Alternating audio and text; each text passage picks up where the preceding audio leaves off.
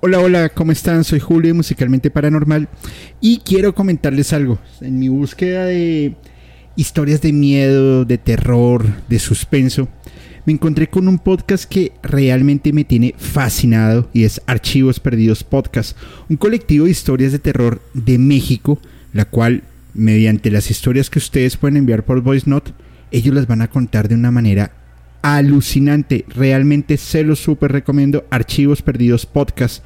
Y esto lo pueden escuchar en Spotify, Apple Podcast o cualquiera de sus plataformas de preferencia. Soy Julio Musicalmente Paranormal y les envío un abrazo.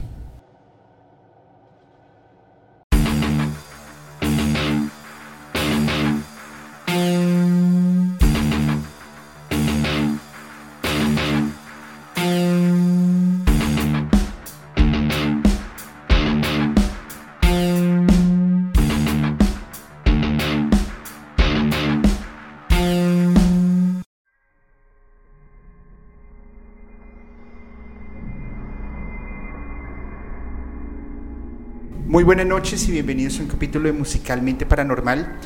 Y no saben el gusto, la emoción que tengo de este capítulo porque desde hace mucho rato estaba buscando con quién poder grabar y hablar de estos temas y que nos cuenten un poco el, cómo lo ven, porque al final yo creo que la música es eh, netamente de perspectiva y, y de gusto pero no podemos desconocer que la música al final tiene un poder tanto para curar, como para destruir, como para entregar mensajes, para abrir portales y para un montón de, de cosas que si bien no entendemos, pues hay personas que realmente nos pueden explicar y nos pueden sacar un poco a la luz el, el cómo poderlos desarrollar.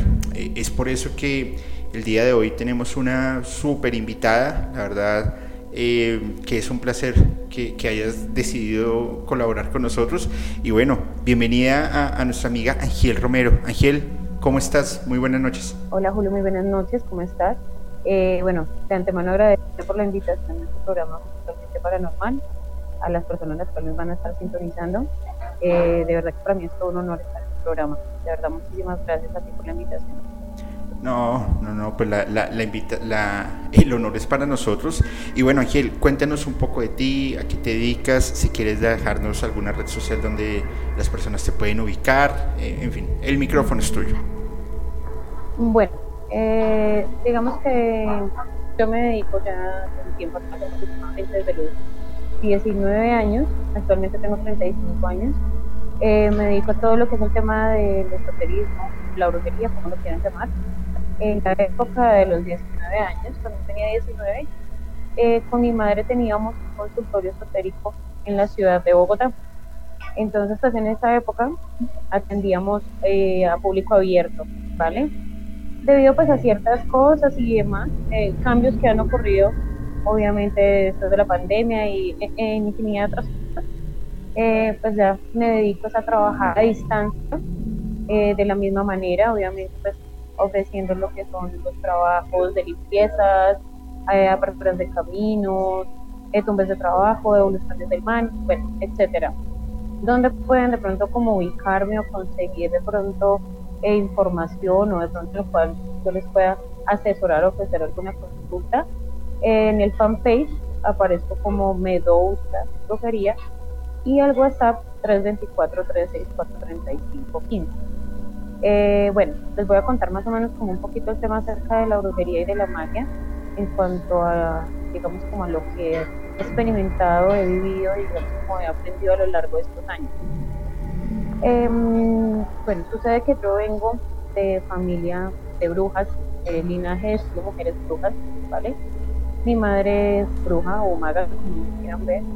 Eh, mi abuela también, eh, la abuela de mi abuela, la abuela de mi abuela, bueno, este tema viene ya de, de, bastantes años atrás, ¿sí? En las cuales pues eh, mis antecesoras eh, practicaban la magia dependiendo de, de, la época, ¿vale? Porque pues yo soy de las personas que pienso que la magia tiene una evolución constante, ¿sí?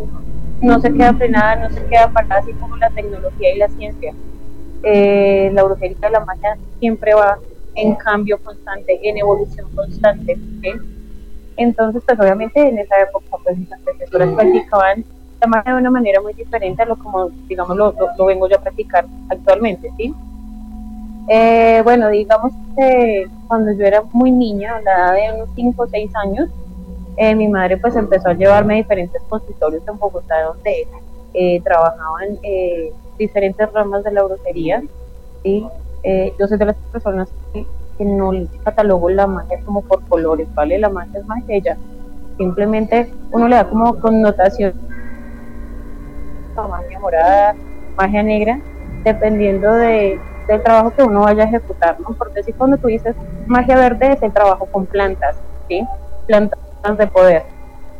Entonces, pues, em, digo yo que afortunadamente eh, mi madre pues me fue enseñando a los lugares en donde ella frecuentaba para hacer sus, sus trabajos, porque pues en esa época digamos que ya no tenía como un lugar propio en donde poderlos ejecutar, sino simplemente uno iba, como coloquialmente nos llama, a los buqueaderos, eh, en donde pues le prestaban como, como un espaciecito para ella poder hacer sus cosas y demás, que eso en esa época el alquiler de ese lugar era como 8 mil pesos, si no estoy mal.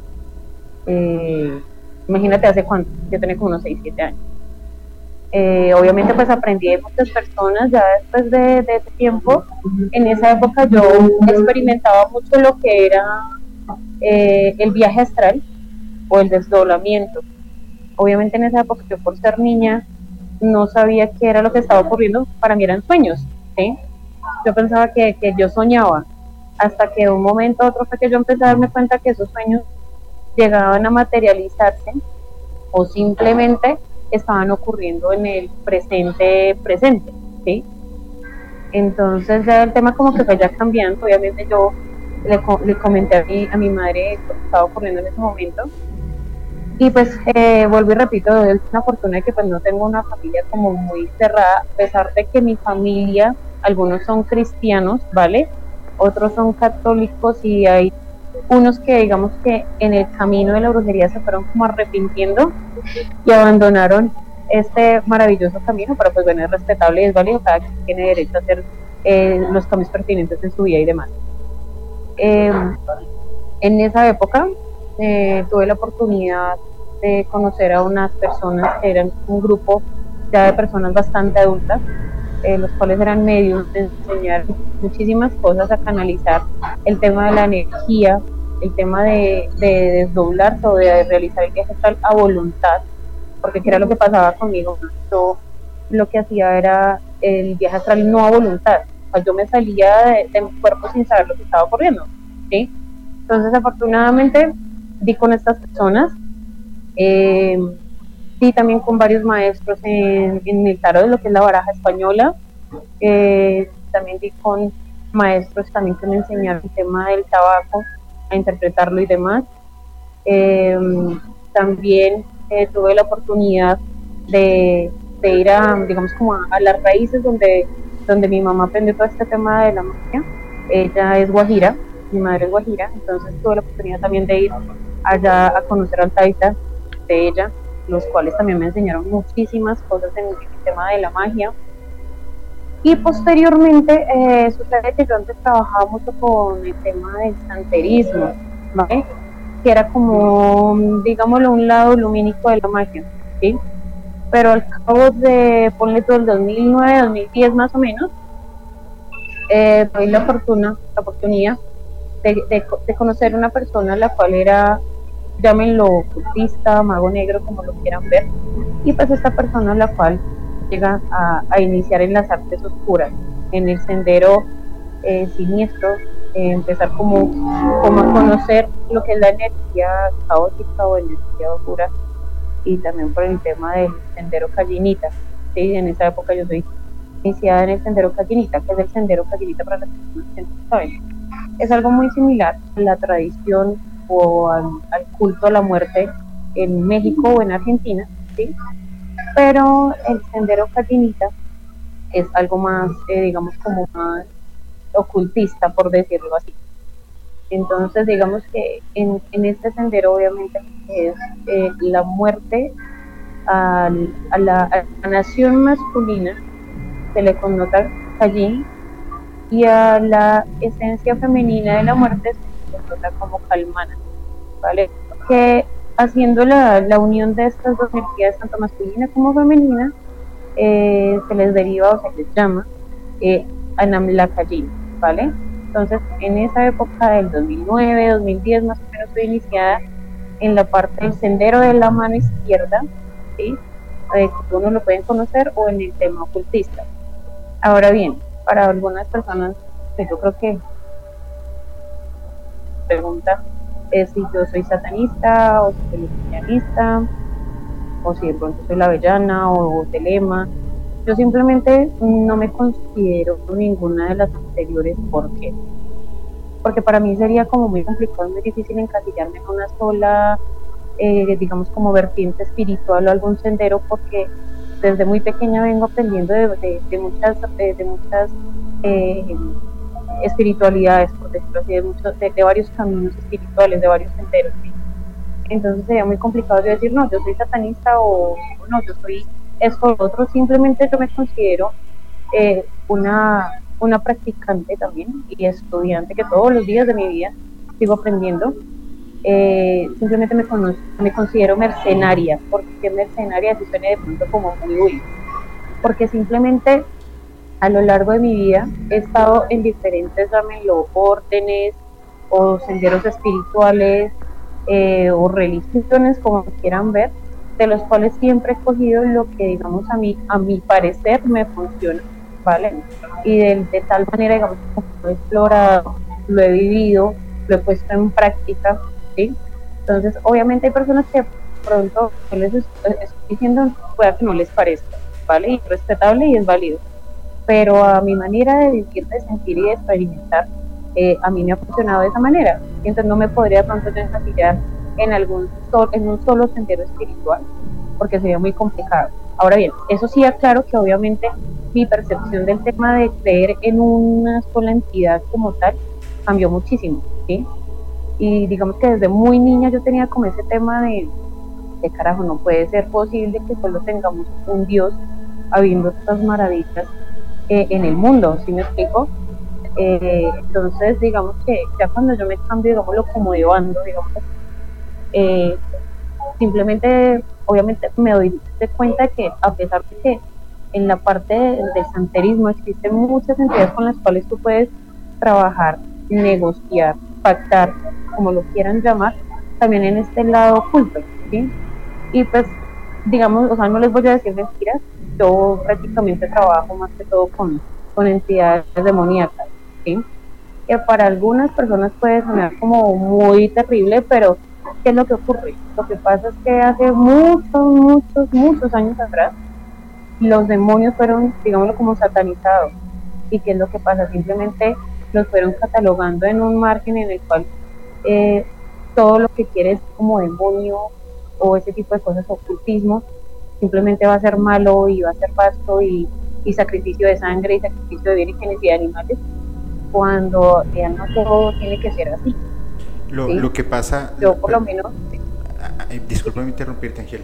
Lo que pasa es que eh, creo que son temas que están estigmatizados y que al final están eh, mal orientados sobre la, la, la mayor cultura creyente de, un Dios que es el, clero católico a nivel mundial, en donde por supuesto es, es, muy complicado poder explicar a una persona creyente el clero o a un sacerdote o a una monja, pues que los demonios no son como, como se pintan de una forma basta, por decirlo así. Eh, en, en, algún momento, en algún, en algún capítulo, no me acuerdo en cuál, yo le hacía una pregunta, creo que a Eric, en donde le decía, a tu juicio, ¿cómo es Satanás? Porque dentro de las culturas y dentro de lo que nosotros hemos sido eh, criados y lo que vemos en las escuelas o colegios, es que es la figura roja, con cachos, con cola, con un tridente, que castiga a los malos. Y va totalmente en contra a lo que explican la Biblia, en sentido, y lo hago entre comillas, en sentido pues que este ha sido un libro totalmente manipulado, eh, que no, no cuentan las cosas como es. Pienso que dentro de, dentro de la demonología sucede exactamente lo mismo. Ojo, aquí no, yo por lo menos no lo estoy diciendo y entiendo que Ángel tampoco lo está diciendo, que sean buenos o que sean malos. Al final se vuelve algo totalmente subjetivo porque lo que puede ser bueno para mí precisamente no lo va a ser para ti. Depende de la concepción que tú tengas como cultura y como persona. eso. O sea, eh, lo que dices tú es, cierto, o sea, mínicas o oscuras como, como las personas las quieran ver, lo que tú acabas de decir, una entidad no eh, reconoce que está bien o que está mal. Simplemente para ellos es movimiento de energía, movimiento de magia, y ya, y lo que tú acabas de decir es muy cierto. Para ti de pronto puede ser malo el tema de considerar a un demonio una energía bastante positiva para uno, como para mí no, no lo es. Entonces, en mi concepto, y, repito y recalco, es respetable y es válido lo que quieran creer las personas, pero en mi humilde opinión, simplemente eh, los demonios no es como uno los cataloga. Vuelvo y repito, yo tiempo con el tema de la santería y la santería también se prestaba para hacer eh, también entierros y para enfermar a las personas y eh, uno utilizaba diferentes entidades que eran santos, ¿sí? como San Gregorio y demás, pero era casi lo mismo, ¿sí? sino que qué es lo que pasa y qué es lo que cambia. ¿sí? Eh, digamos que en el lado de, la mano de la mano izquierda, que es en lo que yo ya transito ya varios años, digamos que se busca como una liberación, es decir, en el otro lado a ti siempre te están diciendo que todo está mal, que todo es pecado, que si piensas, que si haces, que si no haces, que si tú vas de pronto a pedir a una persona, por decir ya en el tema mágico, digamos como buscar cierta venganza, un ejemplo, porque una persona así te llegó a amedrentarte en tu hogar, llegó a atacarte o a robarte. Pienso yo que por todo, eh, estás en todo tu derecho universal de cobrarte, ¿sí? Mientras que en el otro lado es como, no, pues deje así y pesca la otra mejilla y, y ya, y eso pasará por algo y, ya. Como que deje las cosas así. Porque si usted se venga, eso es pecado y, y, y todo tiene su retribución y no. En cambio, en este lado, ¿qué es lo que pasa? O sea, uno sí obviamente no pienso yo que uno se, apadrina de ciertas entidades para lograr el tema de lo que es la liberación eh, total, que es eh, no tener apegos, digamos, como emocionales, eh, carnales, materiales. Obviamente las cosas son necesarias, pero hay personas que, que están muy, digamos, como pegadas al tema de los vicios, o al tema del amor, o al tema de los juegos, me explico entonces, digamos que en este lado se busca el tema de la liberación total, que simplemente, a pesar de que tú tienes unas entidades eh, que te están apadrinando para recorrer este camino, eh, simplemente tú eres tu propio Dios al final del día. Eh, no le tienes que atribuir tus fallas, tus virtudes, tus derrotas, tus aciertos a una entidad. Simplemente las cosas tienen que pasar por algo porque simplemente si llega a pasar algo mal en tu vida, de esos errores se aprende, pero digamos que no se atribuye a otra persona, sino simplemente tú eres responsable. Obviamente hay otras cosas que sí se pueden llegar a salir de las manos, obvio, ¿sí? Pero en la mayoría de las ocasiones, como en el otro lado de si Dios quiere, es que esto es del diablo, es que esto lo único, es que pasó por ser mala persona. Pero, lo que acabamos de... Pero ahí, ahí dijiste la, la, la frase clave y correcta, si Dios quiere. Exacto. Entonces, digamos que es como un limitante, ¿sabes? Uno decir, si Dios quiere, entonces si Dios no quiere, no lo hago. o sea, no sé, con el respeto a las personas que sean religiosas y, crean en Dios, es, muy respetable para mí, pero, pero digamos que yo veo otra, otro tema de la visión, o sea, no es decir Dios quiere, carajo, sino, sino yo quiero, simplemente yo quiero, porque o sea, si yo tengo la disposición, tengo mi salud, tengo mis manos, tengo mi, mi capacidad de pensar y hacer las cosas, simplemente si yo quiero. Obviamente hay otras cosas que se pueden salir de las manos y no nos llega hasta allá y bueno, nada que hacer, ¿sí? Pero por lo que te digo, este lado es más como el tema de, de pruebe, explore, pero no sé qué esclavizado. ¿sí? O sea, no es como de pruebe, pero es pecado. Eh, si usted llega a hacer eso, entonces lo castigo.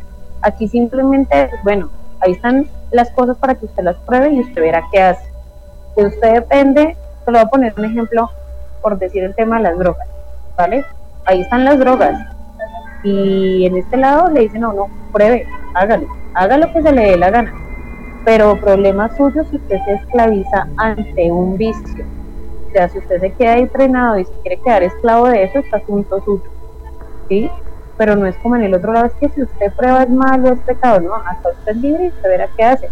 Es asunto suyo que se queda ahí sometido y subyugado ante esa situación. eh, bueno, tú has dicho algo eh, de pues las, o sea, en, vuelvo y repito, en, en, mi modo de pronto de, de ver, de percibir, de, de pronto de ejecutar las cosas y demás, digamos que yo no me considero que manipule eh, pronto como, la, como estas energías o estas entidades o como lo quieran ver.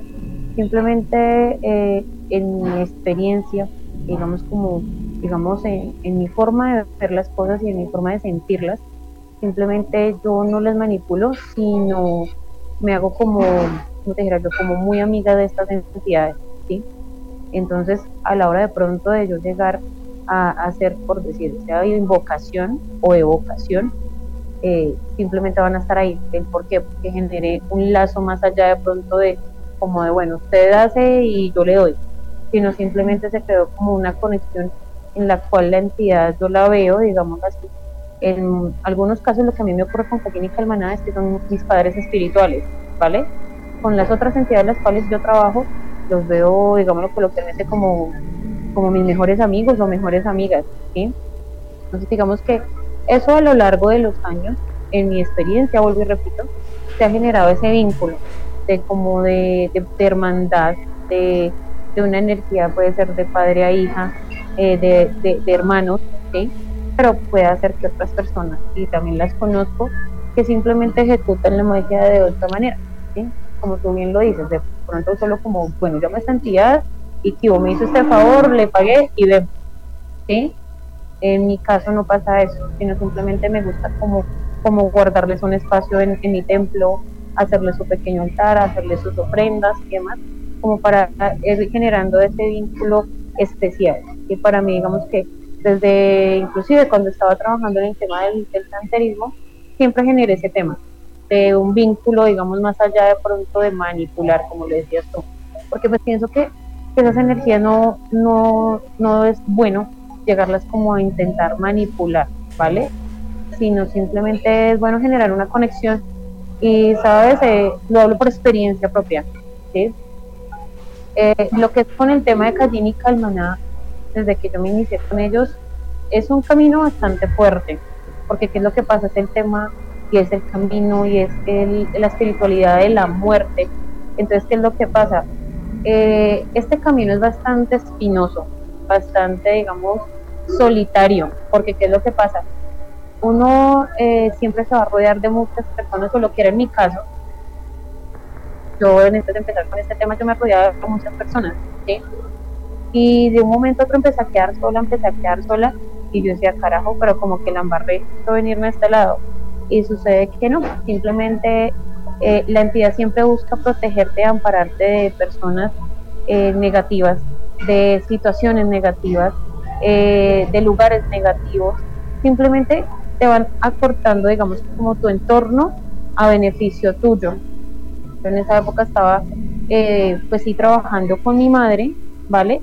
Pero digamos que de cierta manera como que mi camino era eh, trabajar sola, ¿sí? Y de cierta manera como que me dio mejor estar trabajando sola, ¿sí? En esa época tenía un círculo de amistades las cuales eh, eh, en esa época yo como que me sentía como bien, como en confort, pero después de un momento cuando ya me alejé de esas personas me di cuenta que era lo mejor, porque simplemente eran personas que no me convenían y, y demás cosas. Lo mismo en el tema, digamos, como de del, tema sentimental. En esa época también estaba con una persona la cual, digamos, llámenlo ustedes amor ciego, que sé yo, yo no veía muchas cosas y simplemente, carajo, después me di cuenta. Entonces, digamos que en, mi experiencia, si es un camino de soledad, el tema de, de, de, estar en el sendero de la muerte, ¿vale? Eh, de hecho, de por sí el, el, el, el camino del ocultista, ¿sí? O el practicante de la, del, del, del, sendero de la mano izquierda es muy solitario, ¿sí? Por lo mismo, porque simplemente uno va cortando esos vínculos y esos apegos los cuales no te dejan evolucionar y avanzar como persona, como ser humano, como lo que tienes que ser tú, ¿sí? Entonces, eh, si es siempre solitario, inclusive la vez pasada eh, tuve la oportunidad de ver el programa que, que le hiciste ahí a Alberto, por cierto que que le tengo un gran aprecio, una gran admiración a, él, y él también lo decía, el, el, camino del practicante del sendero de la mano izquierda es solitario, es solitario, porque, porque simplemente, ¿qué es lo que pasa? Tú estás buscando un enfoque en el cual, eh, si llegan personas a tu vida, obviamente tú tienes familia y tu pareja y demás, pero tú buscas, digamos, como una, una estabilidad. y Obviamente a veces es muy complicado lograrla en todos los aspectos que la parte emocional, económica, de salud, la familiar, a veces es muy complicado mantener como un nivel de, digamos, como de, equilibrio, ¿sí? Pero entonces, digamos, uno como que procura que esas cosas como que no, no entorpezcan ese camino, digamos, como de liberación y de conocimiento del más allá, ¿sí? Entonces, en, en, en, mi, en mi opinión, obviamente sí ha sido un camino bastante fuerte, ¿sí? En el cual he experimentado muertes eh, constantes. Y pienso yo que, de hecho, las personas que estén viendo, sin importar si usted está experimentando o sigue un, un camino espiritual o bien sea religioso, lo que sea, todos los días de nuestra vida estamos experimentando muertes constantes. Bien sea eh, si usted finalizó su pareja, si finalizó un trabajo, eh, o si está enfermo, infinidad de cosas todos los días de nuestra vida estamos experimentando muertes simbólicas. ¿sí? Entonces, digamos que eh, no es algo que de pronto no sea visible ante los ojos de, nadie, pero obviamente en el camino en el que yo transito, digamos que el tema es más, más depurativo, o sea, como más rápido. ¿sí? ¿Para qué? Porque simplemente uno busca la liberación del ser. Entonces, obviamente, todos los días estoy en constante aprendizaje, en constante evolución, obviamente a veces digo, carajo, pero ¿por qué te...? Y todavía sigo con el tema de, de ser un poco cerca, decir, ¿por qué?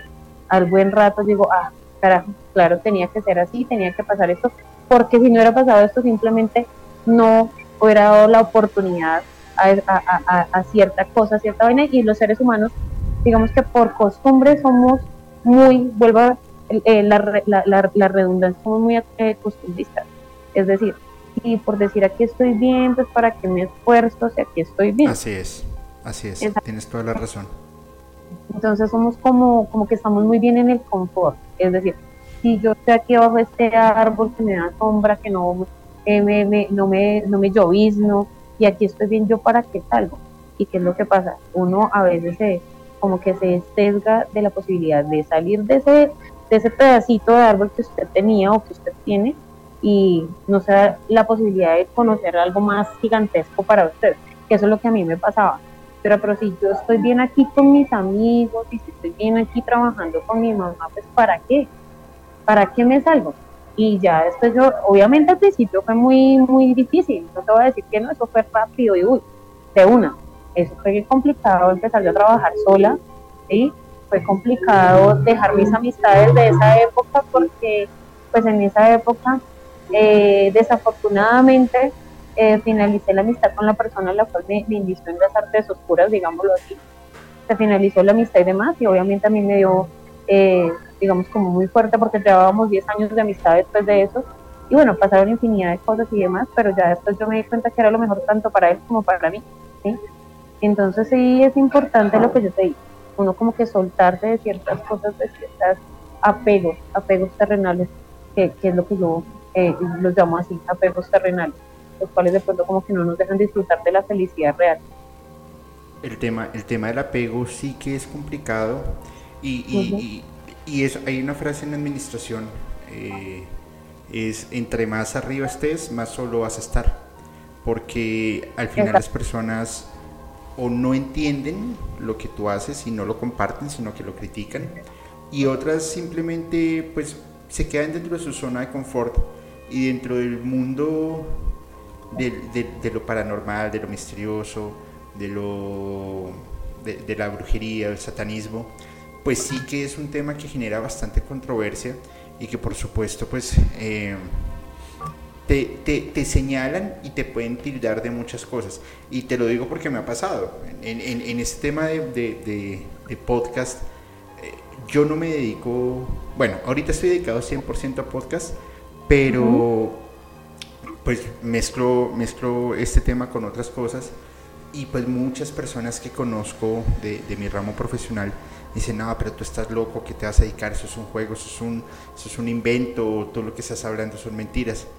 No, no, no son, no son mentiras ni mucho menos, al contrario, es un tema muy serio que tiene siglos de estudio, de práctica y, el, y el misterio siempre va a existir. Simplemente lo que nosotros hacemos es abordarlo de una forma bien diferente y de una forma muy, muy particular. Si, si, si estás de acuerdo conmigo, Ángel, te voy a leer un texto Dale. Y quisiera que tomes tu opinión, por favor. Dale, dale. Eh, entonces, abro comillas. Ayúdame en mi búsqueda de conocimiento. Debo aprender el arte secreto. ¿Quién se atreve a ayudarme a criar a él? ¿De quién es el nombre del que está en mi corazón? Astaroth. Desecha tu ropa y ven a pie, a través de arroyos y campos y páramos iluminados por la luna. Tus cuerpos empapados en aceites secretos y hierbas perfumadas sanarán tus llagas, únete a mí en la búsqueda del poder.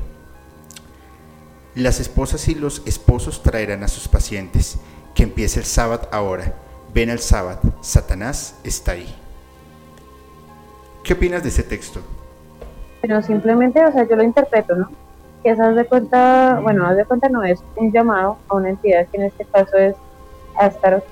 Eh, que como que llegue a, a un aquelarre o a la festividad famosa que es el sábado. ¿sí? Y digamos que entre líneas, aparte de ser como un poema bastante bonito, ¿sí?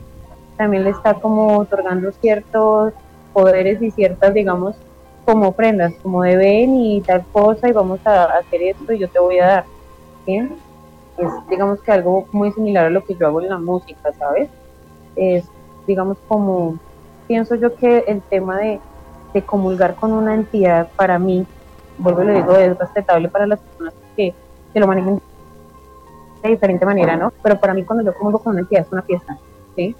Una fiesta en la cual estoy yo y están las, la entidad o las entidades las cuales yo convoqué esa, esa noche. A mí me gusta mucho trabajar ese tema de comulgar con las entidades de noche, ¿sabes? Porque es donde digamos como que hay más tranquilidad, eh, como que el, universo se presta para, para escucharte solo a ti. ¿sí? No quiere decir que de día no sea, no sea lo mismo, pero, pero me siento como más conectada con el tema de la noche. Entonces ese fragmento para mí es, digamos, como un llamado a una fiesta, una que de, de venga, hasta los llegue acá, que aquí vamos a estar como jugando también con, con otra entidad que está tan, tan, tan, tan, y vamos a hacer esto y esto y esto. Obviamente se escucha más bonito y más romántico así como, como, como lo, lo plasma el, el, escrito, el poema. Pero en palabras precisas y coloquiales es una, una fiesta con la entidad. Pues fíjate que esto sucede con una banda que se llama, una banda británica llamada Black Widow, en donde lanzaron su álbum Sacrifice y en ese momento empezaron a, a, tocar temas de ocultismo, satanismo, temas paganos y esta canción que se llama Come to the Sabbath eh, efectivamente, como lo mencionas, es la invitación a una aquelarre, en donde están invocando a, no solamente a Satanás, sino a Astaroth, que es uno de los, de los tres demonios más importantes, Lucifer, Satanás y Astaroth, que lo, lo, mencionan en el Apocalipsis y pues que tiene unos poderes bastante particulares. Pero fíjate que, ¿qué impacto lograría tener en una sociedad sesentera, setentera, totalmente cerrada, con un arraigo cultural de la iglesia o del clero católico sobre sus hombros. Y, es en donde empezamos a encontrar una, una, simetría entre la brujería y el desarrollo de la música. Em, encontramos, por ejemplo, bandas que decían que tenían acercamientos con brujas de Season, eh, Season of the Wish, em, de Donovan, los, el guitarrista y el órgano hacían la figura como de una bruja volando y esto pues era una euforia totalmente en los, en los conciertos.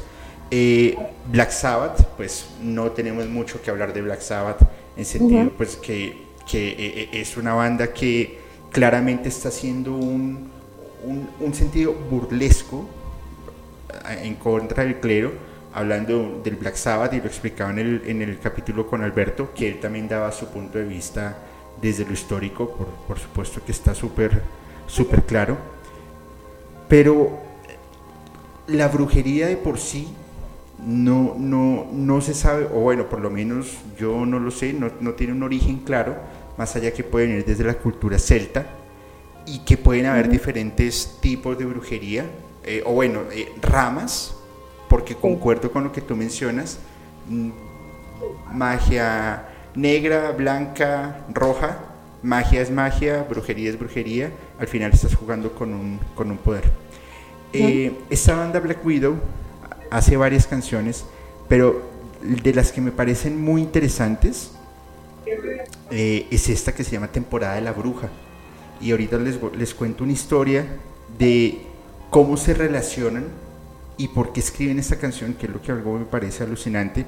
Y dice, abro comillas, cuando miro por mi ventana, muchos lugares para ver, y cuando miro en mi ventana, tantas personas diferentes para mi ser. Que es extraño, tan extraño. Tienes que recoger cada puntada, Debe ser la temporada de la bruja. Debe ser la estación de la bruja. Sí, debe ser la bruja. Cuando miro por encima de mi hombro, ¿qué crees que veo?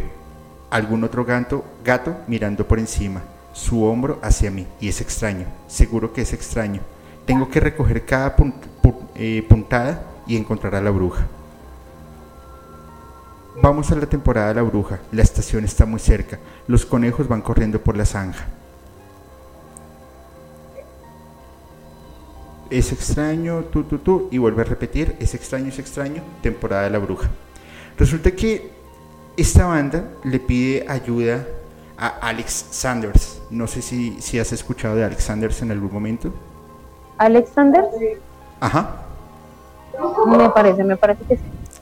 sí, rollo. Mira, Alex Sanders, eh, les voy a contar un poco la historia de, de, de Alex Sanders y yo quiero que ustedes se remitan a la época de un niño de 7 años que simplemente un día decide salir de su casa y va a la casa a buscar a, su abuela, a, su casa. Y pues él tenía la costumbre de, entrar y, y, ya, sin golpear la puerta ni nada. Lo sorprendente del asunto es que cuando él entra a la casa, su abuela estaba totalmente desnuda, con el cabello suelto, en medio de un círculo con velas prendidas. El niño se queda sorprendido. Su abuela le dice, entra, cierra la puerta. La abuela lo, lo, lo, hace que se arrodille y coloca su cabeza entre sus muslos. Corta una parte de su escroto y dice, eres uno de los nuestros hasta ahora. Resulta que ya Alexander cuando cuenta la historia, hablaba que su abuela era una bruja y que él empezó a, estudiar estas artes oscuras y se denominó el rey de los brujos. Publica un libro que se, llamaba libro, se llama Libro de las Sombras y empieza a practicar brujería dentro de la cultura Wicca, además de la clarividencia y bueno, diferentes ramas que también le van, le van mm, haciendo llegar a otros niveles hasta terminar pues en el sexo ritual. Resulta que a él le piden ayuda para escribir varios temas de Black Widow. Entonces es donde encontramos que convierten la brujería en música. Y hay una pregunta que eh, me hacían hace, hace un par de minutos y es, si yo estoy escuchando música, ¿estoy abriendo portales? Claro, claro que los estás abriendo, porque hay una intencionalidad dentro de la concepción de la música que puede que tú no lo estés percibiendo, pero tu subconsciente sí lo está percibiendo. Eh, es como el ejemplo que he venido dando todos estos meses con la canción Moonchild de Iron Maiden, que es un poema eh, de invocación escrito por el propio Lester Crowley. ¿Cómo lo ves?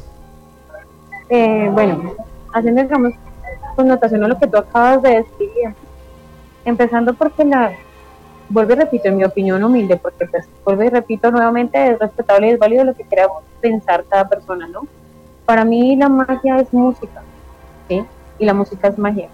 Cada, digamos, como que cada una va de la mano en mi concepto y en mi pensar, ¿sí? Eh, si nos vamos a tiempos remotos, obviamente tú dices, yo tampoco puedo decir de pronto en tal año, en tal ciclo, en tal década se generó el tema de la magia, porque ¿qué es lo que pasa?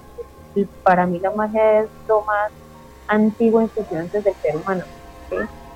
O sea, antes solo existía la energía pura que no había humanidad por ningún ¿sí? Y era energía pura, era magia pura. El tema de, de, de, digamos, un aire puro, eh, de un vivir sin, sin, sin, digamos, como yo lo veo, lo que es la plaga humana, ¿sí? Era magia pura. Ya, obviamente eh, se genera el tema de que viene el tema de las diferentes especies y demás, ahí va la magia. El tema de retomemos o remontémonos a la época de nuestros ancestros. Ellos le cantaban a la luna, le cantaban al sol, le cantaban a las actividades, le cantaban a, la mujer que estaba dando a luz, eh, le cantaban a, muchísimas cosas sin, sin ellos de pronto saber que estaban haciendo magia. Ellos simplemente adoraban a sus ídolos porque les parecía algo extraordinario ver que eh, eh, el sol se iba para este lado y luego llegaba la luna, entonces ellos era algo muy extraordinario. Entonces, digamos que para mí y la magia música es magia. Eh, digámoslo, algo un poco, digamos, como más reciente, pero no es tan reciente, el tema del, del, del eh, los taitas utilizan los ancestrales eh, cantos ícaros, ¿sí? que cuando uno está en el trance y empiezan ellos con el tema de cantar, esa vaina te, te sube totalmente, lo digo por experiencia propia porque yo ya he tomado muchas veces yagé, y a pesar de que obviamente tú estás en tu pinta y en, y en tu tema, ¿sí? cuando ellos empiezan a cantar y a tocar sus guitarras y sus flautas, sí o sí esa vaina te dispara el tema de tu pinta. Eso sí, si es de ahí empiezas a ver más cosas, a sentir, a escuchar y más. Entonces, obviamente, pienso yo que, la magia de la brujería va de la mano con la música. ¿sí? Y, si llegamos de pronto a mirar, no solo el tema de la, como la magia de la brujería en, en el black metal o en la música extrema, ¿sí? Eh, también en el tema de lo que es esta, esta señora Yolanda Rayo, ya le cantaba mucho al tema de, de, la espiritualidad africana, la espiritualidad africana, que era Changó, Yemayá y eh, esta canción que dice Viva Changó, ¿sí? Ella solo le está cantando a Yorubas, le está cantando lo que es a, entidades del, del Palomonte, ¿ves? Entonces digamos que la magia existe y la música es ritualista o la música que hace como el tema de la brujería no solo está en el metal, sino también en otras, en otras, eh, en otros tipos de música, ¿sí? Que pues obviamente el tema, lo que decíamos hace un rato, el tema de satanizar, de que no es que esos metaleros son unos satánicos que solo eh, nombran al diablo y eso, digamos que en cierta manera el metal como que lo hace más escuetamente, ¿sí? Uno no, no se queda de pronto como entre las ramas de, bueno, yo estoy llamando a Tarot, estoy llamando por decir a Satanás, ¿sí? Pero pues pienso yo que, en otros géneros de la música también existe, existe brujería, existe magia y, demás cosas. Entonces, eh, pienso yo que sí, lo que tú decías, inconscientemente a veces uno está también abriendo portales cuando uno recita cosas que inclusive uno ni siquiera sabe lo que está diciendo, ¿sí? Pero pues uno está abriendo portales inconscientemente, ¿sí? De hecho, a mí me pasó cuando yo era muy niña, yo empecé a recitar unas canciones que en este momento no la tengo como, como, como ahí el, nombre, pero yo cantaba muy seguido, era una canción que era, el video yo creo que las es un video, es un poco eh, caricaturesco él, y era de un niño que aparecía tocándole eh, violina al diablo, que aparecían como unas gallinas danzando alrededor de él. Entonces yo coreaba era el tema de el, pedacito que, que, decía ahí concisamente y obviamente inconscientemente yo estaba viendo un portal, ¿sí? Que pues obviamente qué es lo que ocurre. Ay, pronto dirán, pero carajo, entonces no puedo estar cantando nada porque estoy abriendo portales a todo momento. Digamos que eh, indirectamente sí, pero pues tampoco eh, se, plantea de esa manera, ¿no? Pero empezando porque pues mm, portales hay en todo lado, y el mayor portal que puede existir en la vida de cada uno es uno mismo. ¿sí? O sea, yo soy una puerta. O sea, tú eres una puerta, yo soy una puerta, los que nos están viendo son una puerta, son un portal, bien sea positivo, bien sea negativo. Lo que a mí me pasaba cuando yo era niña, yo era una persona trayente de muchos espíritus que yo no sabía en ese momento que yo tenía la facultad de comunicarme con el otro plano astral por el tema de tener la facilidad de desdoblarme o hacer viajes tan fácilmente. ¿sí? Entonces yo era como un imán ante las entidades, eh, ante personas eh, eh, difuntas, ¿sí? entonces obviamente me llegaban a visitar entidades tanto positivas, negativas, como lo quieran ver y demás. Entonces uno siempre va a ser el portal. ¿Qué es lo que ocurre? Uno, digamos, hay personas que se defienden o se protegen con la oración, bien sea católica o, cristiana o como lo quieran ver, ¿sí? Pero también actúa ese tema de manera, ¿sí? Pero también utilizo como ciertos amuletos de poder, como el que yo tengo acá, ¿vale? Que también es un amuleto el cual yo empodero y demás, de ciertas maneras como para que cierre mi cuerpo de todo de pronto ataque o de pronto de que yo absorba energía inconscientemente, ¿sí? porque qué es lo que pasa, a pesar de que yo ya llevo mucho tiempo trabajando con el tema de la magia, el esoterismo y demás, no todas me las sé, no, no todas yo, no todo el conocimiento está por sentado, porque yo pienso que el conocimiento es infinito, ¿sí? Es algo que jamás yo voy a poder llegar a conocer todo lo que quiero conocer, ¿sí? Pero por lo mismo, entonces yo estoy dispuesta y siempre busco como, como protegerme como de diferentes maneras para no exponerme de pronto a un ataque indirecto, que es un ataque indirecto, por decir que llega una persona la cual esté cargada, ¿sí? Y indirectamente me está cargando a mí o me está pegando a mí. Y no es que de pronto la persona lo quiera hacer, sino simplemente lo hace indirectamente. Entonces, es importantísimo que si usted esté, no sé, por un camino espiritual, sea el que sea, es importante que se proteja por ese, ese, ese tipo de cosas, porque todos somos los portales, todos somos energías diferentes. Hay personas que vibramos de la misma energía, como otras personas que vibramos más alto o más bajo. ¿sí? Entonces es importantísimo como cuidar su energía para no ser ni vampirizada ni desgastada. ¿sí? Entonces sí, es importante como, como eso. Y pues lo que te decía, el tema de la música y la, y la, y la magia siempre ha ido como de la mano, en mi humilde opinión, ¿no? No, y, y, tienes, y tienes absolutamente toda la razón porque además la, la, la música y, y la, la, brujería, la magia y la música vienen de la mano desde siglos atrás y es que eso lo podemos ver en diferentes, en, diferentes partes. Por ejemplo, Manuel de Falla y la danza ritual de fuego, que es eh, una bruja que no sale en las noches. Entonces, eh, crea una bruja al mediodía basándose en una historia popular que se daba en la República Checa.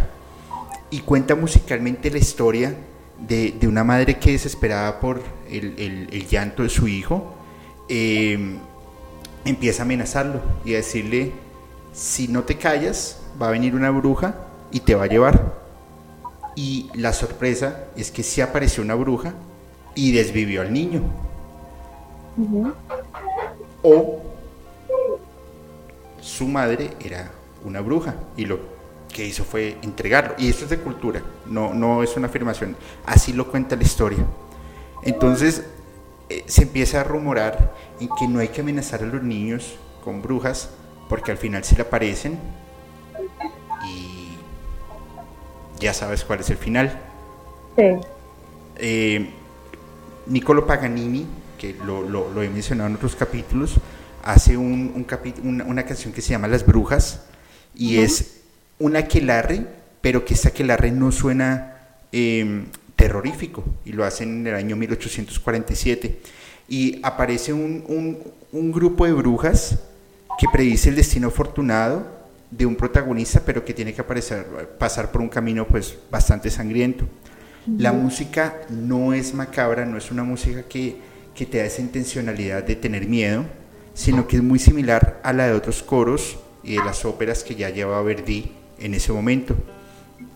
Entonces fíjate que en el siglo XIX Europa vibraba mucho con este asunto, pero uh -huh. si nos vamos un par de siglos atrás, pues vibraba aún más fuerte con el tema de la Inquisición y toda la quema de mujeres tildándolas de brujas, ¿no? Sí. ¿Hasta qué punto realmente eso, eso es ajeno a nosotros? Y efectivamente, no lo es. no, ni en la música, ni en el cómo vives, ni en el cuándo vives, ni en dónde, nada. Es como tan inevitable como la muerte. Yo lo veo así. Es que yo, mira, sabes que yo pienso que todos los seres humanos tenemos eh, la potestad y el, derecho, digamos, el derecho universal de ejecutar la magia, ¿vale?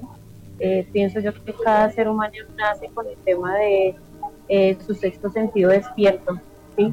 Pero de pronto por ciertas cosas de la sociedad, de la familia, como que ese, ese sexto sentido se va anulando y se va cerrando, ¿sabes? Y simplemente se queda dormido y no se ejecuta, no se ejercita, porque pienso que eh, los sentidos son como un músculo, ¿sabes? Uno tiene que estarlo como ejercitando para que coja fuerza. Entonces yo pienso que todos los seres humanos la capacidad de ejecutar el, conocimiento, bien sea, no importa el, el, sendero espiritual, bien sea eh, esto de santerismo o de blue o palomonte, etcétera. Todos los seres humanos tenemos la capacidad, simplemente hay unos que como que o no llaman la atención, simplemente dicen como, no, eso no es para mí ya, o simplemente no saben que, que, que entre cada ser humano existe el tema de la magia, de la magia primigenia. Entonces, que es el ser yo, el ser yo y, el, la potestad de decretarse que yo soy magia. Desde el momento en que abrí mis ojos, soy magia. ¿sí? Esto lo veo yo desde esta manera, ¿no? pueda que otra persona diga, no, esta vieja está diciendo es pura locura de ella y demás, y es respetable, es válido, pero yo lo veo aquí. Y entonces, eh, pienso que todos tenemos la potestad de poder ejecutar la magia en algún momento de la vida. Eh, nunca es tarde, ¿sí? Hay personas que inclusive han empezado a, ejecutar magia después de sus 30, 40, 50 años y es válido. Como otras personas, digamos que en mi caso, desde los 5 o 6 años más o menos pero es porque obviamente mi crianza fue muy diferente. Eh, mi mamá me enseñó muchísimas cosas que se lo agradezco porque pues eh, gracias a ella eh, aprendí muchísimas cosas de, la magia y demás y todavía sigo en constante aprendizaje, conocimiento y demás. ¿sí? Entonces sí, yo pienso que, que las personas, todas las personas son aptas para aprender magia o para ejecutarla o para sentirla o para vivirla. Obviamente sí es importantísimo eh, de tener cuidado, ¿no? ¿Sí? No importa si es magia oscura o magia lumínica, porque todas tienen como retaliaciones. Entonces es importante tener como ciertos cuidados a la, en el momento de llegar a ejecutar cualquier cosa, cualquier llamado, cualquier evocación, cualquier ritual, así sea aprender una vela, qué sé yo, tener mucho cuidado porque pues a veces uno no sabe qué es lo que está haciendo y puede llegar a generar como bases energéticos en la vida de él. Claro, es que tocas temas bien, bien interesantes, además porque tú vienes de un linaje y vienes de una familia en que tienes la libertad de aprender porque saben que lo estás haciendo, es aceptado, es bien visto y, y, por supuesto pues porque tú sabes que tienes ese don y todo el tiempo lo estás desarrollando. Como, como hay personas que les toca muy, muy, pues sí, muy bajo perfil, y, en algún momento pues les toca salir adelante y decir pues definitivamente es lo que quiero hacer y enfrentarse contra un mundo altamente em, eh, conservador. La verdad es que es un tema que a mí me encanta y, lo que quisiera hacer en, próximamente, si estás de acuerdo por, por supuesto, es poder desplazarme hasta donde estás y hacer una, un, un capítulo en vivo porque creo que tendríamos, o sea, habría un, impacto muy bueno, porque el tema de la, de, la, de la brujería y la música no se da en una hora. Es un tema que se le pueden sacar muchas vertientes, que hay historias maravillosas dentro de la música que yo creo que pueden, o sea, tú nos puedes dar una explicación bastante clara y lógica frente a temas que pues son bastante eh, interesantes. ¿Estás de acuerdo? Claro que sí. Sí, sí, sí. Cuando quieras, mi casa está abierta para ti, las puertas, eh, con gusto. Y pues obviamente pues ahí te presento a, mi señora madre también. No, pues ah, podemos hacer algo con, con, tu mamá también y yo creo que la verdad estaría súper bien. Pues eh, Ángel, ¿qué último mensaje quieres darle a la comunidad, por favor? Bueno, pues eh, lastimosamente como que ya nos toca cortar, me encantado de decirles algo más, muchísimo más, pero pues nada. Eh, no, no, no, no, pero el, el, tiempo es tuyo. Yo, ah, bueno, puedo seguir. Ah, ah, yo, yo soy como los mariachis. A mí pídeme canciones que aquí que te vas, y te vas, y te vas. no, no, no, no, no, no, no, no. Eh, al contrario, lo, lo decías porque de pronto eh, eh, estoy interrumpiendo tu tiempo, pero si no, me pongo cómodo y aquí seguimos. No, dale, por mí, sigamos. Perfecto. digamos como entrando otra vez en el enfoque que es lo de la música, digamos, de la, brujería y el ocultismo en la música, eh, las personas que, les gusta mucho el metal y demás. Eh, hay una banda bastante reconocida que se llama Therion, es una banda eh, de origen sueca.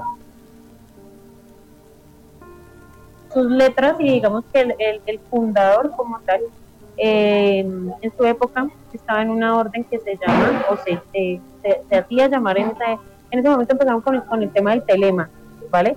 Pero entonces ya después empezamos con el tema de la Dragon Push, que fue fundada por Thomas Carlton. Eh, y Thomas Carlton, eh, junto con el fundador de Ethereum, se empiezan a hacer eh, cargo del tema de las letras de la banda. Entonces, ahorita obviamente Ethereum cambió muchísimo el tema de la composición de las letras, ya no es ni la sombra, ¿sí? Y digamos que de cierta manera a mí como que ya me dejó de gustar. No, no, no, no es malo, pero pues bueno. Pero anteriormente cuando Thomas Carson estaba, digamos, como a la cabeza de la composición de las letras de Ethereum, eso era, como madre, era apoteósico, o sea, eh, nomás el, eh, el tema de, Venus ilegítima, el tema de Rivers and Suspicion, el tema de Invocation of Nama, eh, son canciones que uno se pone a leerlas y wow, ¿sí?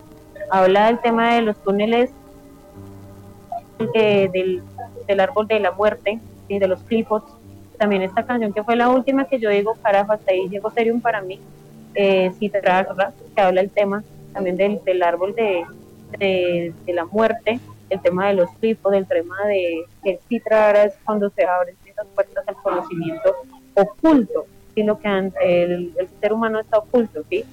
Como bien sabemos, eh, eh, cuando está el tema de Adán y Eva y llegan a comer el fruto prohibido, que es el fruto del conocimiento, porque obviamente, digamos, Jesús se va en contra de ellos, porque simplemente Jesús quería tenerlos ahí encerraditos, que no supieran absolutamente nada de lo que había más allá de sus ojos y no se conformaran con lo que tenían ahí. ¿sí? Bueno, aquí yo les tengo comidita y aquí también y quédense ahí. No vayan a comer de eso porque si comen de eso, se entregaron. Pero al comer de eso, obviamente, empiezan a tener el tema de, del conocimiento de más allá. ¿sí? y ahí es cuando, bueno, se generan en diferentes versiones, eh, digamos, eh, en diferentes versiones, en, en diferentes eh, senderos espirituales y, culturas, que es como el tema de, de la primera esposa de, Que viene a ser Lilith, no Eva, para las personas de pronto que como así, no, la primera esposa no fue Eva, pues no, fue Lilith, la cual fue, digamos, en cierta manera, entre comillas, yo digo, que ya no fue desterrada, sino ella simplemente se fue, porque en su convicción y en su cabeza no le sabía que si ella había sido creada al igual que Adán, porque ella no tenía como el mismo nivel de, estar eh, como Adán lo estaba, sino ella tenía que estar subyugada en diferentes maneras, simplemente a ella no le gustó y se fue, y ya. Y por eso cuando ya, digamos, crean a Eva, que Eva la crean de las costillas, ¿Y por qué la crean de la costilla? Para que sea sumisa, que sea eh, como fácil de manejar. Entonces, digamos que eh, Thomas Carlson, en sus líricas y en sus libros, a las personas que de pronto estén interesadas y demás, hay muchos libros. Eh, la Cábala Trifótica es un libro espectacular que lo escribe Thomas Carlson, que es el fundador de la Dragon Books y que era una persona la cual ha sido su contribución a la banda Therion que sus líricas eran espectaculares, eran muy, muy buenas. Entonces, afortunadamente yo ahorita tengo un cambio como, como su tema de composición, pero pues bueno. Y bueno, en cuanto al tema, digamos, el tema de la música, aparte pues de, de yo eh, ofrecer estos servicios y demás, yo también tengo una banda, ¿sí? Eh, la banda se llama Orex Sarak, que hace alusión o mención a la séptima clipa del árbol de la muerte. ¿sí?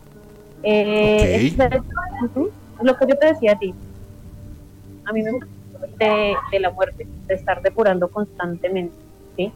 Por eso fue que yo le puse a, mi banda Arab que en realidad la séptima ceifa del árbol de la muerte se llama Arab que es donde tú llegas ahí y matas todos los apegos, las ilusiones y demás, y eso es una revolución constante, en donde tú llegas a experimentar hasta que prácticamente tú, hay un punto que llegas como a sentir como locura, y un desespero que tú dices, pero carajo, pero muchas depuraciones juntas, eso fue lo que llegué a experimentar en algún momento, como en el 2017, 18, y yo decía, carajo, no voy a poder con todo porque fueron una revolución constante, infinidad de cosas y demás, emocionales, espirituales, físicas y demás. Y bueno, la banda yo la, la fundo en el año 2016-2017. Mm, la fundo en compañía para las personas que, que, son amantes del metal nacional. La fundo en compañía de, de, de, mi amigo, compañero y persona que admiro, respeto y, adoro, Rubén Restrepo, que es de Infernal, de Medellín. Sí, claro, eh, conozco Infernal, es, es, es tremendo, es, es, es ícono dentro, del, dentro de la cultura underground y dentro de la cultura rockera en Colombia. sí. Qué buena onda. sí, tengo la oportunidad y la, y, la fortuna de fundar la banda con él. el primer sencillo pues es grabado también en la ciudad de Medellín, en el estudio Nebulosa, eh, que el propietario es Álvaro Álvarez, el, el bajista de Masacre, que es otra persona a la cual admiro, respeto, que wow, ellos dos son unos caballeros potenciales porque uno pensaría que pues como ya son de renombre, tener unas personas como petulantes o, o, crecidas o algo así, pero no, al contrario, me dejaron sorprendida como con, su profesionalismo, con su amistad, con el respeto, con, toda esa vaina, esa humildad que, proyectan esos dos. Y pues nada, el, en el 2017 se graba el primer sencillo que es Val, Val Mortifer, ¿vale? Ajá, hace sí. como, una alusión a, a ese tema de que, bueno, lo estoy llamando a cierta entidad para que me ayude a combatir, digamos, con estas personas que se van en contra de todo lo desconocido. Eh, yo siempre he pensado que las personas le tienen miedo a lo desconocido y por ende lo atacan. ¿sí? Entonces, entre más extraño seas, más cerrado, como que las personas te atacan porque simplemente no saben cómo operas o qué piensas. Simplemente eres una persona extraña, entonces toca atacarla. simplemente es extrañar. Es algo que, que no es, no es como como muy normal para uno, ¿sí? Perdón. Entonces, esa primera canción va como, como enfocada a eso, como a, a, una especie como un himno de guerra en contra de, de esas, eh, de esas cosas que de pronto como que nos, nos atacan a, a, las personas, digamos, pensamos diferente, ¿no? Y ya luego este, tenía pensado que el primer álbum que la crítica eh, saliera a la luz en el 2018 como ya comentaba anteriormente, en ese año empezó a experimentar eh, muertes, pero fueron berracas porque la verdad, eh, uno, en ese momento me, me, quedé como sin la posibilidad de trabajar porque caí en, coma, estuve en, en, en, cuidados intensivos y en coma por un tema que me dio de una peritonitis que, es un tema bastante denso. Eh, ah, wow. por ese momento. sí, sí, sin palabras. bastante pesado eh, por ese momento, en, ese mismo momento, pues, eh, las amistades, por yo creía que eran amigos, que iban a durar, simplemente me vieron en la mala y se fueron. Eh, y detrás de ellos se fue la persona con la cual estaba emocionalmente, que era mi pareja también. Simplemente pues yo quedé sola, obviamente. En, ese instante yo decía como carajo, no puedo creer todo lo que está pasando. pero ya después con el tiempo ya lo vine a entender y lo que yo les decía anteriormente, simplemente este camino y las entidades, o sea, yo, mis padres espirituales, que es Kajin y Kalman, yo les tengo un amor infinito porque simplemente ellos me han mostrado a dónde se me debo direccionar y eso fue lo que me mostraron en ese momento, me decían, mire, es que ellos no le convienen a usted, esta persona no le convenía, esto no le convenía hacerlo así. Y hasta el sol de hoy, miren, hasta, hasta el sol de hoy lo sigo reconociendo carajo, eso tenía que pasar porque yo no, no veía las cosas como tenía que verlas, simplemente estaba pegada. Mira, mira que tocas, ahí, ahí has dicho algo que me dijo Alberto justamente el día que grabamos, eh, cuando, cuando terminamos el capítulo, le dije, mira, han pasado tantas cosas que, que llega un punto en que digo, no entiendo, no entiendo el por qué si tú tienes algo, como, como de un momento a otro te hace pa y se te va. En tu caso, pues eh, pasaste por un proceso clínico delicado en que estuviste en, estuviste en un momento más allá que más acá. Eh, y, y, qué jodido porque te diste cuenta que tus amigos, tu pareja, te mandaron a, chingar y tú, chao, y quedaste sola. Eh, y Alberto me dijo una frase que a mí me pareció muy lógica y es, eso, bueno, me dijo una frase, no, me, hizo un, trabajo, me mostró y me dijo, es que eso te tenía que pasar. Porque, y qué, qué buena onda, todos los días experimentamos muertes. Y es momento en que tú mates eso y te desapegues a algo que ya no te está cargando, algo que te está cargando, algo que no te está sirviendo. Hace un ratico dijiste algo cuando estabas hablando de Ethereum y era de, de, Telema, donde Aleister Crowley también, también tuvo ahí algo que ver. Y ellos tenían tres primicias fundamentales, en donde era, haz tu voluntad. Esa será la única ley. Amor es la ley, amor bajo voluntad. Y es lo que tu conciencia te dictamine. Exacto. Entonces, ahí, ahí, yo, ahí yo le pregunto algo a la comunidad y es, ¿cuántas veces ustedes se han visto solos? ¿Se han visto desenfocados, desconcentrados o, o simplemente que ya no pertenecen a ese sitio? Y si les han tendido realmente una mano para decirles, ven que yo te voy a orientar. Y al final cada quien va a encontrar su propio camino.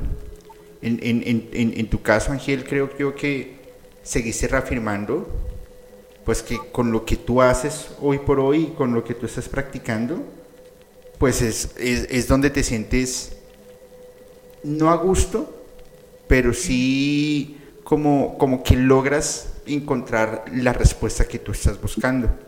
Exacto, sí y, la música es donde te va orientando y donde te va llevando. Y no solamente parte, eh, estaba con, con, con, con, la, con, la, banda que mencionábamos hace un rato, se me fue el nombre, eh, Therion, sino podemos ver un montón de ejemplos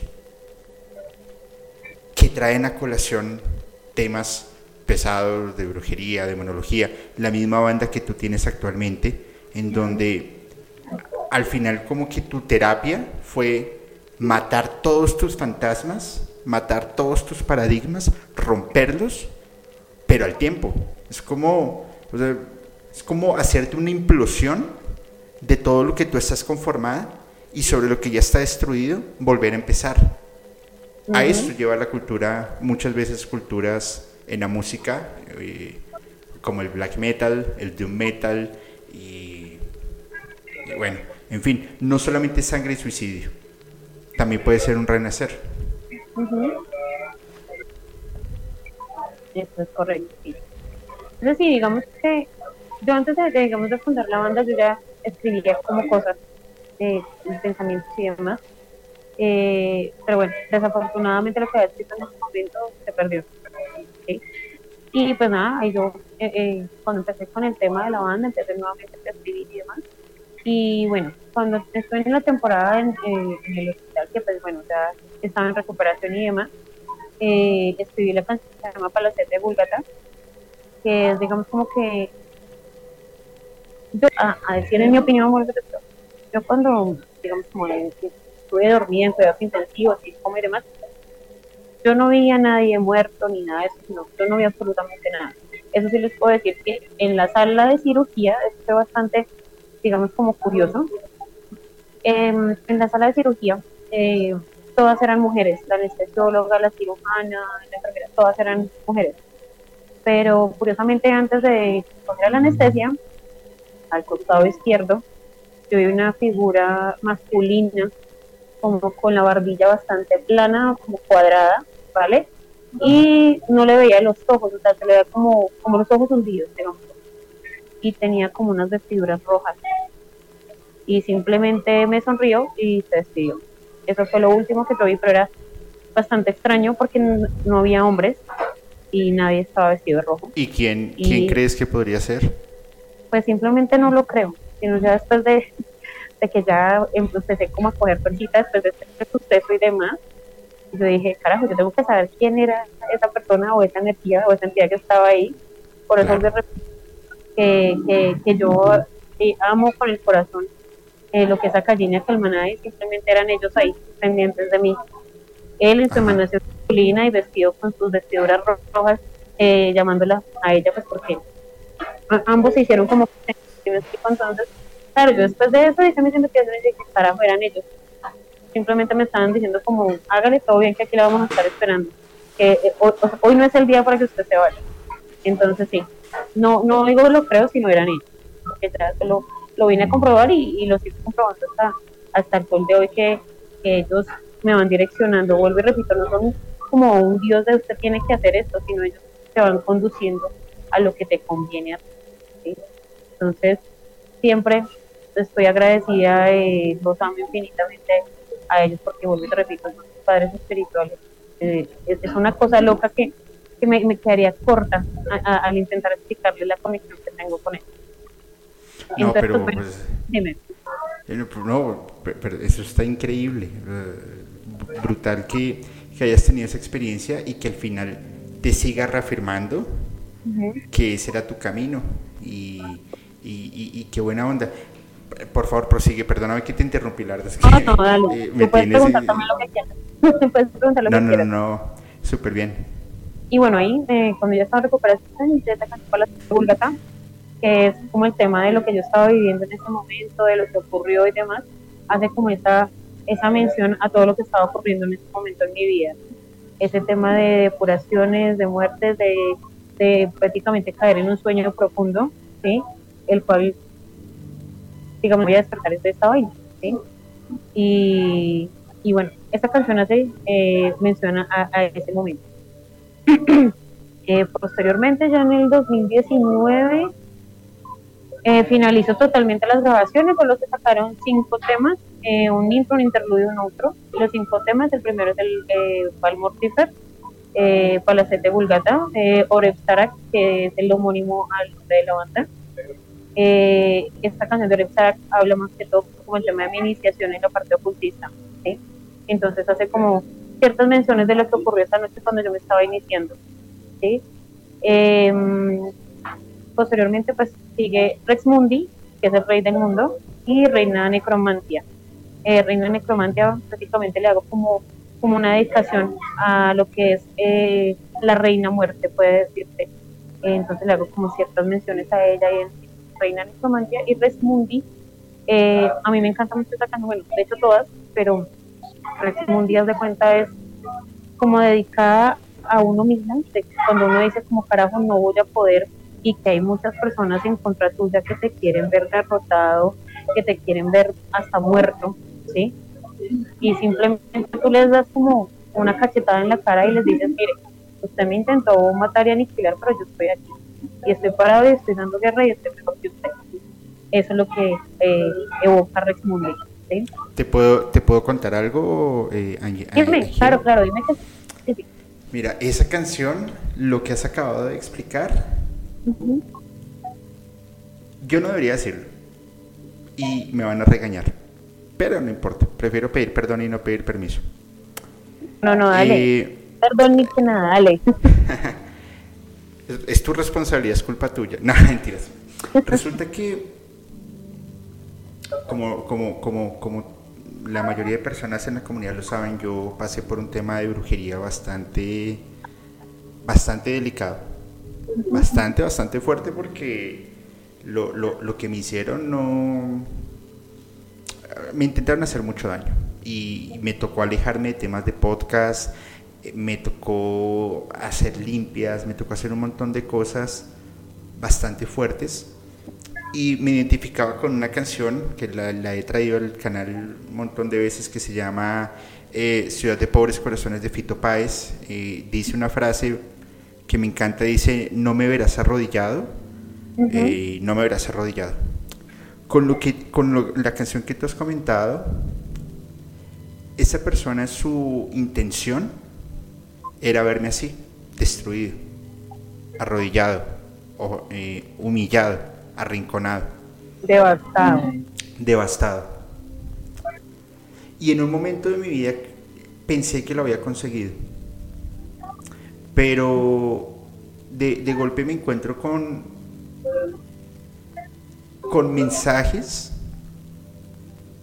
Eh, voy a ir un poquito más hacia atrás. La persona que me ayudó me dijo, abre muy bien los ojos y abre muy bien los oídos, porque los mensajes llegan cuando tú menos los esperas. Y, y, hoy me has acabado de dar un mensaje. Es como, como, como si yo hubiese recibido esa cachetada y decir, no, no, no, no perdí cosas materiales. O sea, perdón, perdí cosas materiales que al final es solo eso, cosas materiales. Pero tengo la oportunidad maravillosa de poderle decir a muchas personas, el mundo es una cosa inmensa.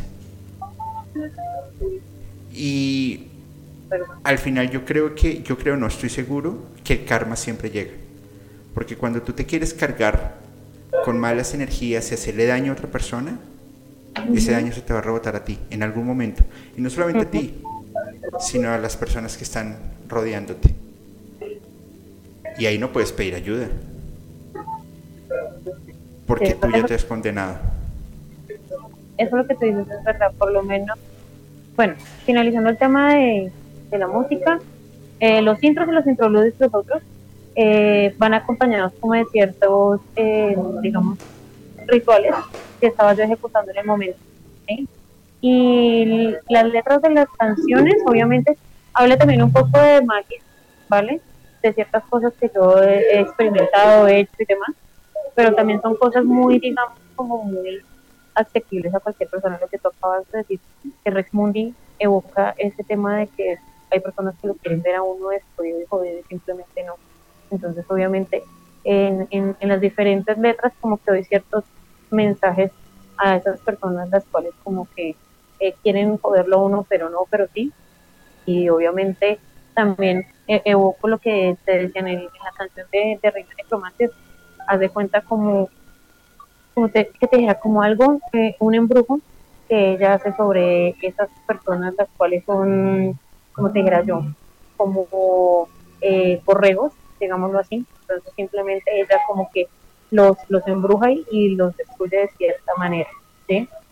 Entonces sí, lo que yo te decía, la música va de la mano con la magia y eh, haciendo la porta lo que tú me decías de esa experiencia tan maluca que, que pasaste, o sea, la, eh, te voy a contar una experiencia familiar, eh, bastante fuerte. Yo les digo, en este tema, en este campo del esoterismo y trabajarlo y demás, y trabajarlo todos los días, pero jamás las voy a saber todas. Sí, es que, es que al final, al final uno no tiene la respuesta de todo. Eh, siempre va a haber alguna una rama para aprender. Exacto, y el conocimiento es infinito, es bastante extenso e infinito, y para una persona que sabe, siempre va a haber otra que sabe más que uno, eso es de ahí, ¿sí? Entonces, em, por la época que teníamos el consultorio con mi madre en Bogotá, pues nada, eh, te cuento esto como experiencia familiar, pues las personas que nos están viendo. Eh, empezamos eh, con un tema de ataque bastante fuerte a nivel familiar, es decir, la supuesta mejor amiga de mi mamá empezó eh, a brujear a, mi papá, empezó a hacer brujería y demás hasta el punto de que lo sacó de la casa. Mi mamá en esa época estaba esperando a mi hermana menor. Entonces, a ver, tu mamá le hacía, perdón, la mejor amiga de tu mamá le hacía brujería a tu mamá para que se fuera, o sea, para quedarse con él, me imagino, o para que se fuera, o para hacerles el mal. ¿Y, cómo fue esto? eso está bien, bien raro. Bueno, pues esta mujer no quedando contenta, digamos, con hacer brujería a mi papá para sacarlo de la casa, ¿sí? Mm, por, ese, por esa época, pues mi mamá estaba esperando a mi hermana, que, actualmente ya tiene 16 años. Esta mujer, pues, nos empezó a brujear a todos. Eh, a mi mamá, a mi hermano, eh, a mí. Por esa época, pues mi mamá empezó a, tener situaciones de siete intentos de aborto por esta misma situación de, del tema de la brujería. Eh, mi hermano, pues, llegó estar en las calles eh, consumido en el vicio. Eh, yo por otra parte pues empecé a experimentar cambios físicos bastante eh, extraños y fuertes.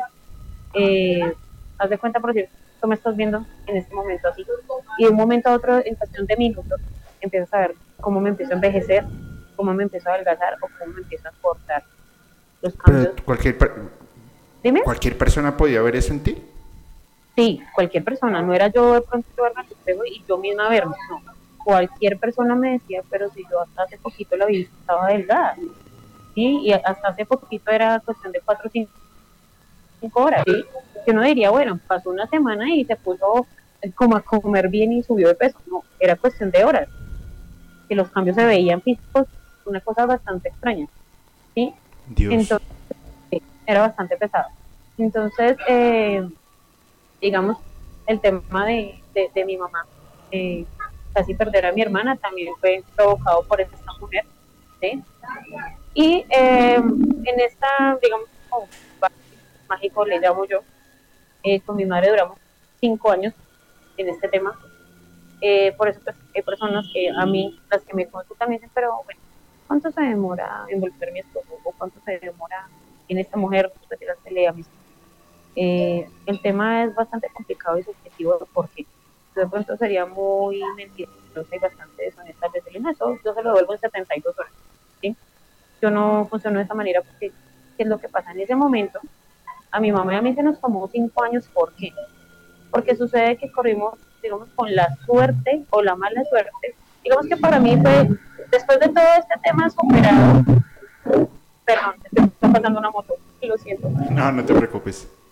Después de superar todo este tema, para mí, digamos que, fue suerte, porque digamos que de, de cierta manera eso me enseñó a cómo combatir ciertas cosas y que en este momento yo las sé. En esa época, obviamente, yo hubiera sabido lo que sé en este momento, no nos hubiera llevado tanto tiempo, ¿sabes? Pero como en ese momento yo, yo no sabía las cosas que sé actualmente, simplemente pienso que, que como que por eso fue que duró tanto tiempo ese tema. Igual de todas maneras, lo que te digo, para mí fue bastante difícil y bastante fuerte, obviamente, ver el, el, digamos, como ver a tu familia derrumbarse.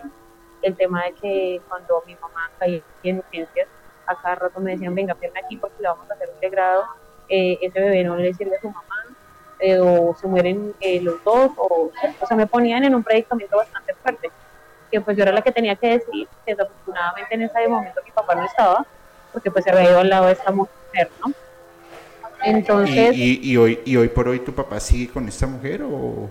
no, no, no, mi papá está con nosotros. Bueno, ok, es- está bien.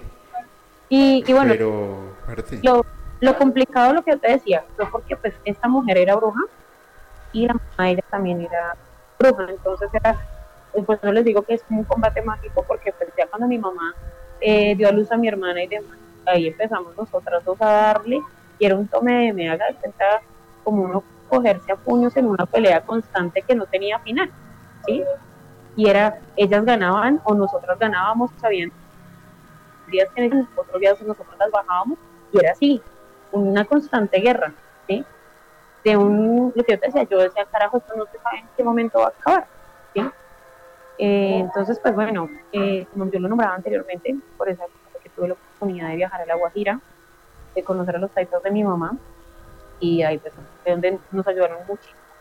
Eh, a mí me empezaron a hacer unas limpias internas con unas plantas de poder que ellos allá eh, tienen, una, una se llama majagua, es bastante complicada de conseguir, solo se consigue allá.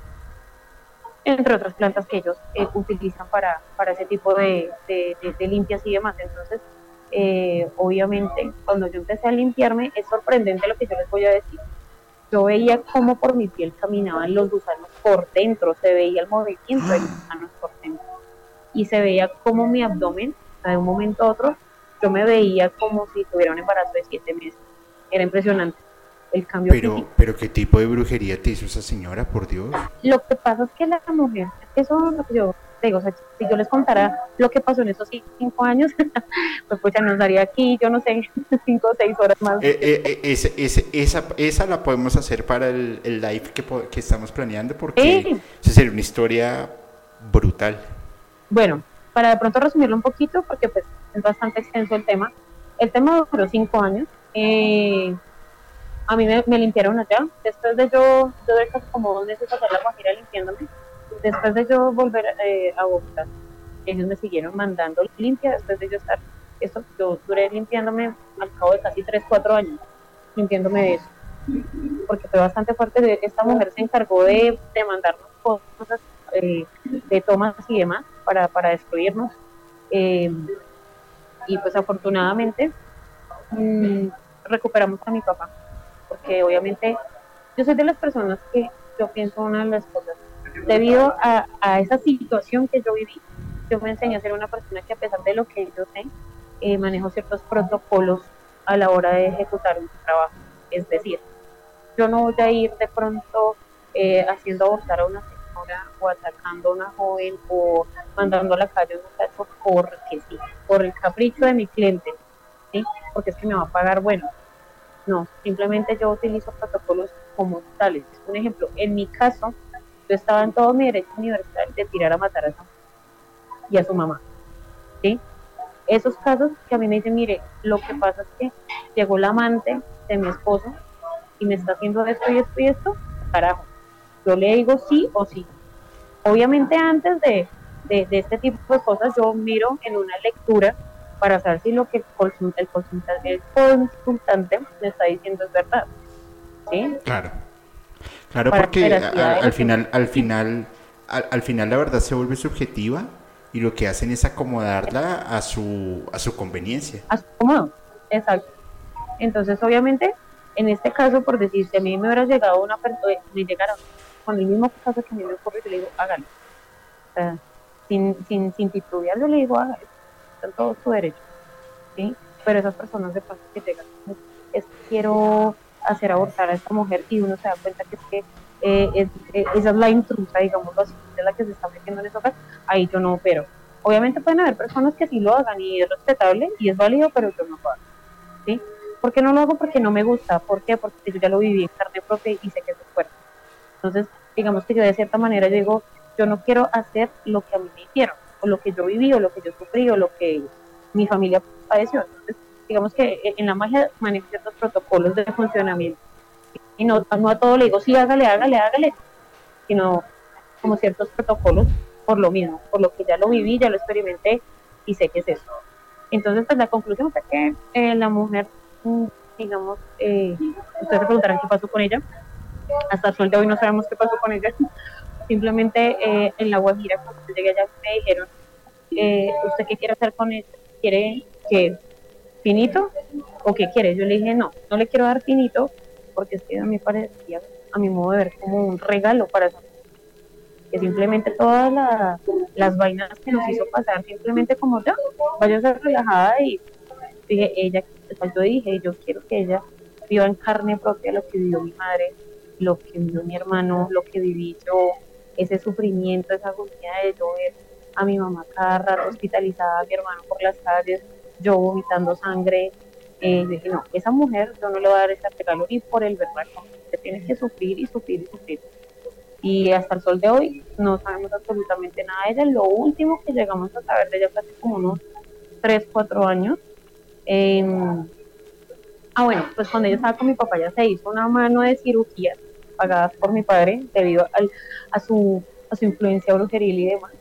Eh, se le estallaron, eh, eh, lo último que supimos es que como que le dio cáncer, una vaina así, y que los hijos de ella, porque ellos se fueron para Nueva York, los hijos de ella estaban eh, como robando por las calles de Nueva York, una cosa que fue lo último que supimos, ya, después de eso le dije a mi mamá, ¿sabe qué? Cerremos esa brecha de que nos enteremos y no, ya, no, no, no, no, no le demos como poder al presente de nosotros que estamos y pues nada, recuperamos a mi papá porque mi papá estaba bastante embrujado.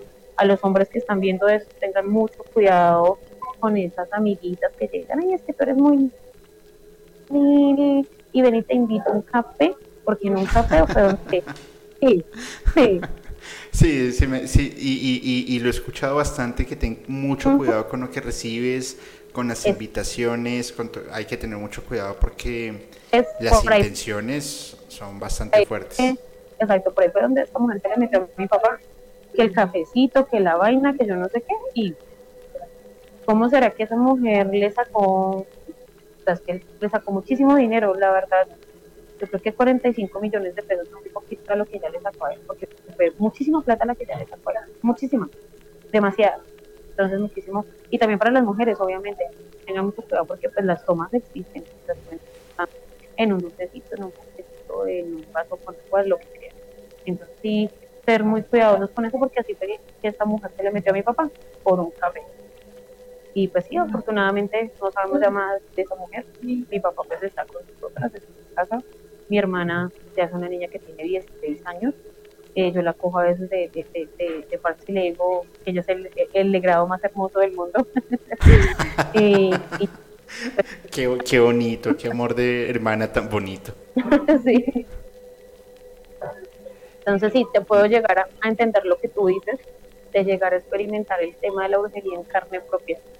Entonces, yo lo experimenté en carne propia y digamos que ya cómo es el tema. Obviamente en esa época yo creía, obvio, yo creía y, y, había experimentado ciertas cosas y demás, pero, pero lo que te digo, yo era sabido que en este momento el tema hubiera sido muy diferente, pero bueno, pienso que, que el aprendizaje llega de, de maneras eh, diferentes y extrañas por, por algo. Y pienso yo que, que, esa situación fue la mejor escuela que tuve y que pude haber tenido en mi vida. Pues Ángel, el definitivamente quiero que guardes esas historias porque creo que, que, las traerías, o sea, creo que ese capítulo va a estar una bestialidad porque yo también tengo unas experiencias que, que, conozco, la verdad, bastante, bastante álgidas y creo que se podrían hacer buenas cosas, por supuesto, sin, sin, perder la relación con la música porque Ahí se tocan temas de Telema, lo que hablaste de Ethereum, se pueden hablar de tantas bandas, de rituales paganos, de... Bueno, es que se me, se me, se me estalla la cabeza. Pues Ángel, la verdad es que me, me encantó hacer este capítulo contigo, me encantó, y yo sé que a la comunidad también. Y te pido nuevamente, por favor, nos recuerdes tus redes sociales. y si alguien quiere ubicar a Ángel y quiere hablar con ella, pues, y quiere pedir ayuda, confíen en el poder de ella porque la verdad es, es increíble. Bueno, pues antes de darlo del tema en las redes, así por la invitación a tu, a tu programa. De verdad, me siento muy honrada, agradecida por este espacio del día de hoy. A las personas que, nos están viendo, muchas gracias también. Eh, pues nada, en el tema de la parte de, de, asesoramiento de brujería y demás, eh, por el Instagram o por el fanpage de Facebook, eh, como como Medusa Brujería, Medusa Brujería, eh, al WhatsApp 324 364 3515 y a las personas que quieren de pronto escuchar la banda, mi proyecto de musical Oreb Sarak, aparece en las redes sociales como Oreb Sarak, O-R-E-B eh, Z-A-R-A-K, Oreb Sarak, aparece por YouTube, aparece por Spotify, aparece por Facebook y por Instagram. En, en, en, la playlist de Musicalmente Paranormal ya están incluidas las canciones de, de, la banda de Angel y en la descripción del video voy a dejar el link para que pasen por favor, se suscriban también a, a, su canal, le den un like, compártanlo porque miren, lo más, yo creo que un músico hace música para ser escuchada y creo que toda música siempre debe tener una oportunidad. Eh, si escuchas el, género que escuches, quiero que la escuchen. Yo escuché una canción de Angel en una invitación que me hicieron a Paranoid Metal Radio y, y, la verdad me pareció brutal. Pasen y la escuchen y próximamente pues vamos a hacer un live con, con, con Angel, con con tu mamá también, porque creo que también debe tener unas historias maravillosas. Y Ángel, el, el, gusto y el honor es mío. Nuevamente, muchísimas gracias por, por haber aceptado nuestra invitación y, espero vernos muy pronto. Dale, muchísimas gracias Julio, a todos ustedes. excelente noche y pues nada, quedo ahí atenta de pronto a las personas que les surjan dudas e inquietudes. Muchísimas gracias. Bueno, y para, para todos los de la comunidad, si les ha gustado este capítulo, por favor compártanlo, suscríbanse al canal, regálenos un like, un comentario. De igual manera, este capítulo ya está en Spotify para que también lo puedan compartir. Sientan la música, vivan la música, pero piensen de una forma totalmente diferente. Soy Julio y les deseo a todos muy buenas noches.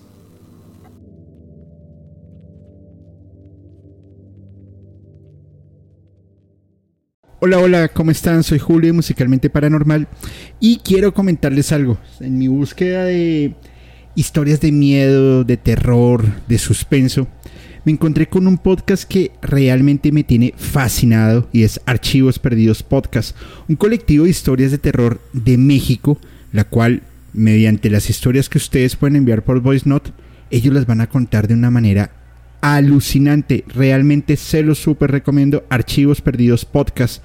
Y esto lo pueden escuchar en Spotify, Apple Podcast o cualquiera de sus plataformas de preferencia. Soy Julio Musicalmente Paranormal y les envío un abrazo.